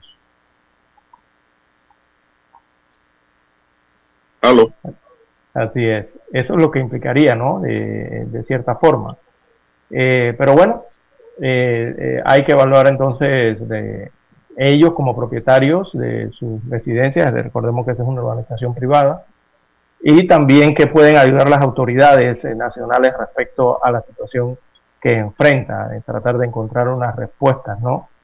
Eh, como las medidas de presión que están ejerciendo esta mañana para en busca de ellas. Bueno, eso es parte de los problemas que afectan realmente a todos los panameños, porque aquí apenas llueve un poquito, Lara, todo queda afectado. Sí. Y el La- problema es que hay un problema, Lara, y el problema real es que después de las inundaciones todo seca, todo pasa y el gobierno no hace nada. Se olvidan, exacto. No hace nada. No hay respuesta concreta. No buscan el porqué de esa inundación, área por área, y ver cómo se puede solucionar. Así No es. solo La- ir a inspeccionar tampoco, Lara, porque ese cuento de la inspección ya eso es viejo. La, que- última. La y última, todo se queda en inspección. sí, por eso mismo, don Juan de Dios. La última vez que yo escuché a las autoridades locales eh, hablar de este tema eh, con los moradores de esta plaza, de esta plaza Valencia o, la, o esta urbanización, ellos señalaban que eh, no se ha tramitado eh, el tema del traspaso al Estado de ese residencial. Por lo tanto, señalaban las autoridades en aquel momento que ese era un residencial o áreas privadas, carreteras, alcantarillado, todo era un área privada, ¿no? Y que por ese motivo, entonces, eh, obras públicas eh, no podía intervenir. Era una respuesta que le daban hace algunos meses atrás a los Mire, Lara, de le voy a decir- Villa, Villa Valencia, ¿no? Esa es una, esa es una verdad a media. Ujú. Por eso la traigo a Porque si bien es cierto que tal vez no se hubiese traspasado, Lara, las vías al MOP, el MOP puede hablar con la constructora, con la empresa que hizo la barriada y decirle, bueno, señores, ¿arreglan el problema ustedes o lo arreglamos nosotros? Porque la gente está afectada. El, el ente rector de las obras públicas es el MOP. Y cuando suceden imprevistos, suceden estos problemas, estas inundaciones, la gente acude al MOP. Nosotros como autoridades tenemos que buscar una solución. ¿Lo arreglan ustedes o lo arreglamos nosotros? Pero no quedarse en la excusa de que porque no nos los han traspasado nosotros no vamos por allá. Ni siquiera vamos a mirar para allá cuando pasamos por ahí cerca, porque eso es privado. No, señor. Aquí hay que interactuar del Estado. Para encontrar una solución. Al final, ¿quién debe ser el beneficiado? El afectado, la sociedad, la comunidad. Ese es el trabajo que tiene que desarrollar el MOB. Si la empresa no quiere, entonces los emplazo públicamente. Aquí hay unas inundaciones, pero la empresa no quiere traspasar la tierra ni quiere traspasar las calles. Es responsabilidad de ellos y por lo tanto ustedes tienen que actuar civilmente contra la empresa por afectaciones. Pero hay que decir las cosas y no quedarse callado. Eso es un gobierno serio que explica las cosas como son y como deben ser. Pero no bajo estas excusas, porque esta excusa es viejísima de que nosotros no dragamos una quebrada porque por ahí una calle y esa calle es de la barriada y no nos, no nos las han traspasado. Señor. No se trata de invadir, sino de coordinar el trabajo para una solución. Simplemente. ¿Qué más tenemos, Lara? Bien, don Juan de Dios. No, observaba aquí uno de los videos de esta, precisamente de esa inundación en Villa, en esta urbanización en el norte de la capital, y nada más de observar eh, eh, eh, estos desagües, estos alcantarillados, don Juan de Dios, en que el agua sale a borbotones, pero por debajo, o sea, el agua se va por las alcantarillas y sale en medio de la calle eh, como si fuera un brotando, ¿no? Como agua, como un chorro de agua que no es ninguna tubería de agua potable rota, sino simplemente el agua, las escorrentías que vienen de todo el área, ¿no? Y eso los inunda completamente a los residentes en esta barriada. Así que ahí hay un problema bien serio en, en ese sentido. Y alrededor eh, se nota que hay muchas construcciones que evidentemente están, eh, el nivel de la terracería eh, es más alto que para, al parecer, de estas áreas eh, de viviendas. Así que, bueno, hay que hacer un análisis allí, los ingenieros, los arquitectos, ¿verdad? Privados o públicos, respecto a qué soluciones se le puede brindar a esta barriada ubicada en el corregimiento Ernesto Córdoba Campos. Bueno, recibo queja, recibo queja de moradores de Don Bosco y Villa de Don Bosco que dicen que hace más de 15 días no pasa el camión recolector de la basura Ah, y que con el aguacero del fin de semana la basura quedó esparcida por las calles. Todo va para la, la Dirección Metropolitana de Aseo.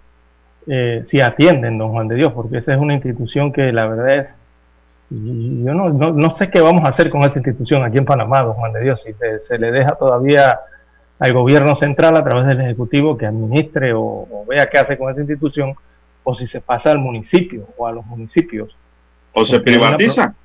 Sí, o, o- exacto, o se privatiza porque no están haciendo el trabajo, don Juan de Dios. Eh, lastimosamente es así lo que está ocurriendo con esta autoridad de aseo urbano y, domiciliario. ¿Y por qué lo digo? Porque, digo, la- las personas en Ciudad Capital no me dejarán mentir. Mire, es tan deficiente la recolección de la basura por ese servicio que se, es un servicio que se está tornando cada vez más caro y es más caro por la ineficiencia con que se está desarrollando. La autoridad que está a cargo de ese sistema de recolección de basura no lo hacen bien. Los volqueteros, porque eso es lo que son esos camiones que andan dando vuelta por toda la ciudad, don Juan de Dios. Simplemente son camiones de la construcción, son camiones de unos volqueteros que ahora los utilizan como si fueran camiones de recolectores de basura o compactadores. Las retroexcavadoras que constantemente usted ve en la calle, don Juan de Dios, a paso lento, causando esos tranques vehiculares enormes dentro de la ciudad capital, con la intención de recoger los desechos sólidos en cada esquina, eh, que también alquila la autoridad de aseo urbano y domiciliario. Oiga, ninguno de ese trinomio, ni la autoridad, ni los volquetes esos, ni las retroexcavadoras saben manejar adecuadamente los desechos de la ciudad capital, don Juan de Dios. ¿Usted ha visto cómo ellos hacen ese trabajo? Usted se ha parado, se ha detenido a observarlo. Cuando ellos llegan con ese camión, detrás llega la retroexcavadora y comienzan entonces con esa pala de la retroexcavadora a tratar de recoger la basura de los tanques, de, las de las tinaqueras enormes de metal, perdón, que hay en la ciudad, y meten esa pala dentro de la tinaquera a ver qué sacan allí, pues, para depositar eso en la caja del camión volquete.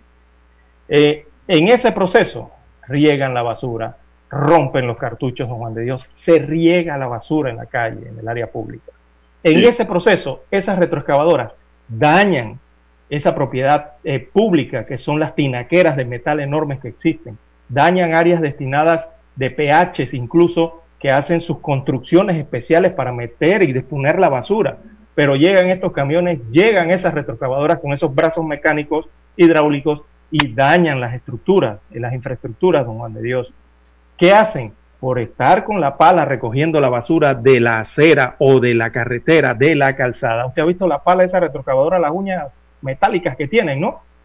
¿Qué hacen con eso? Es dañar la acera, rasgarla, abrir huecos en la acera en el intento de recoger la basura para depositarla en la caja de los volquetes.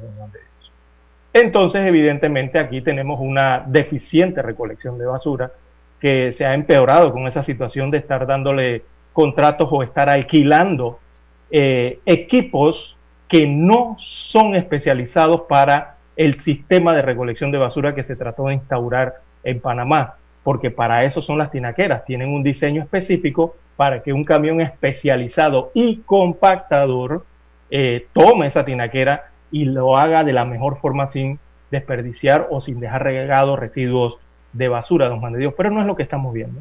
¿Y por qué se derrama la tinaquera? ¿Por ¿Ah? qué se derrama la tinaquera? Porque no recogen la basura ah. oportunamente. Exactamente. No van el día indicado, aparecen de vez en cuando y la basura acumulándose. Esto es un desastre en el municipio, en el municipio de Panamá, sí, porque esa dirección opera aquí, en el municipio de Panamá. Vamos a la ah. pausa, Daniel, y volvemos.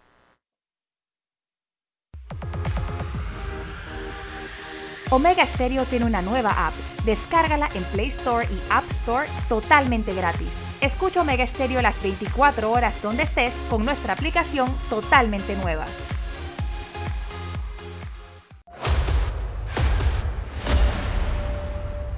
Desde los estudios de Omega Estéreo, establecemos contacto vía satélite con la voz de América. Desde Washington, presentamos el reportaje internacional.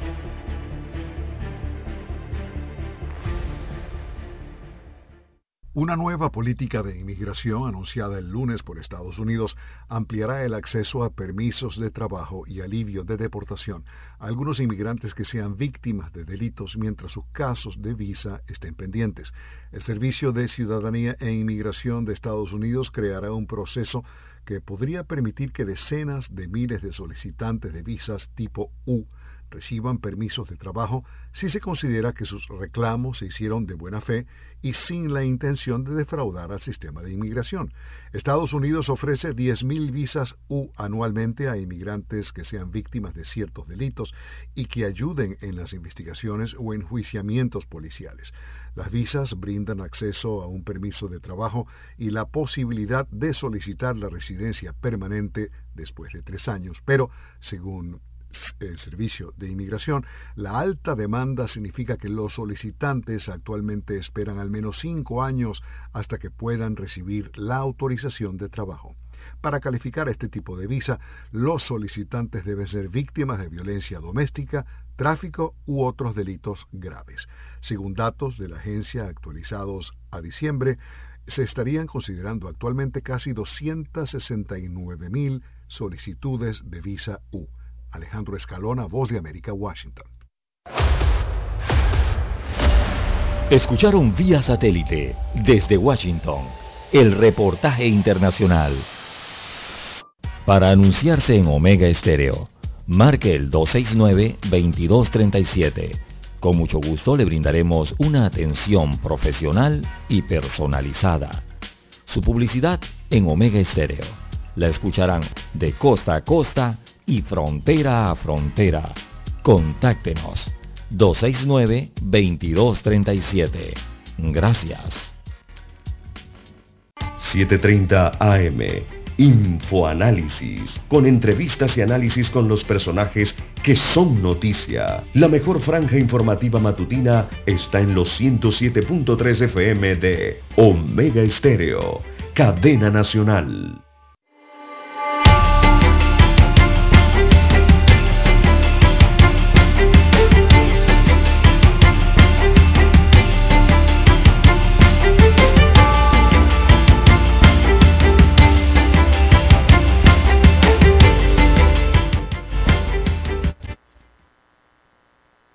Bien, las 7.22 minutos eh, de la mañana en todo el territorio nacional.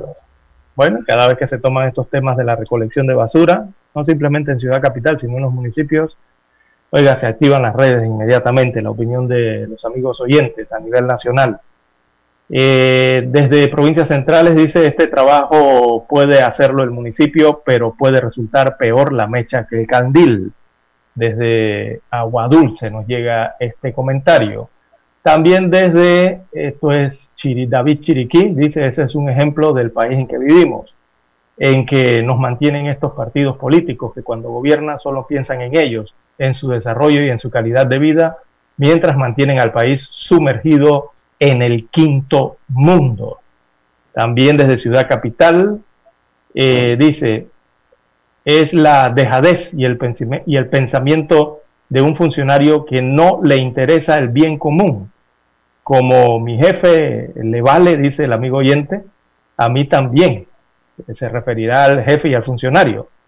Y por eso andamos como siempre andamos. El juega vivo panameño, destaca otro amigo oyente desde Ciudad Capital, ya que nos referíamos a este tema de la recolección de la basura deficiente en Ciudad Capital y que con esta temporada lluviosa, como bien lo señalaba don Juan de Dios en la otra denuncia que recibía, eh, puede provocar entonces estas inundaciones, toda esa cantidad de desecho que hay en las calles que no ha sido recolectada o que ha sido recolectada de manera deficiente y se dejan residuos en la vía pública. Evidentemente eso podría afectar las alcantarillas de diversos sectores en la capital, así como en el interior de la República puede pasar eso también. Bien, las 7.24, 7.24 minutos de la mañana en todo el territorio nacional.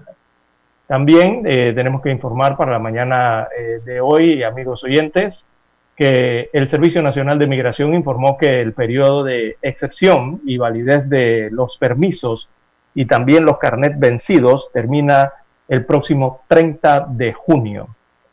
Así que los términos y las multas por vencimiento de carnet de permisos en trámite, carnet de permisos provisionales, también de las visas de no residentes, el tema del carnet de regularización migratoria, el carnet de estadía judicial y las estadías en calidad de turismo empezarán a correr desde el primero de julio del año en curso.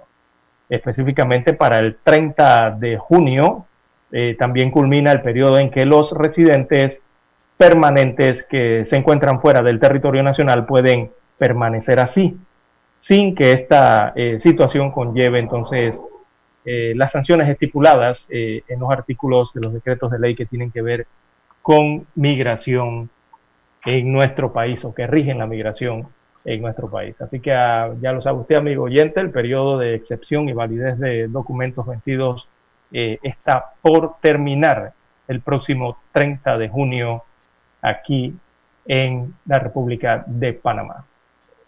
Eh, también, bueno, siguen llegando los reportes a través de las redes sociales en cuanto al tema de las inundaciones. Señalan, bueno, las autoridades no están pendientes de esta situación y eh, no quieren resolver esta situación o no tienen cómo resolverla, señala acá otro amigo oyente en las redes sociales. Bien, en otros temas, eh, ya en la parte final del noticiero. Bueno, ¿cómo ves el juego? ¿Cómo ves el juego? Para la mañana de hoy. Bueno, eh, lo que vemos es lo que esperamos, no es que lo veo, lo que esperamos, yo creo que casi todo Panamá estaría seguro de eso, es la victoria de Panamá frente a Curazao esta noche, ¿verdad? Eh, hay que ir a, hacer goles, don Juan de Dios. La selección tiene que anotar aunque sea un gol. No, a ganar, Lara, a ganar. a ganar. No, y a ganar, ¿no? Por supuesto. A ganar a como debe, como sea no puede darse el lujo de ir a empatar nada más. A ganar tiene que ser, como dijo Nada de 0-0, ¿ah? No, no, no, no, nada de eso. Es un marcador terrible. Bien, No se queremos- nos no agotó queremos- el tiempo, Dani. O todavía. Sí, ya se nos acabó, acabó el tiempo. Hubo un breve apagón en el área de Prisa del Golf.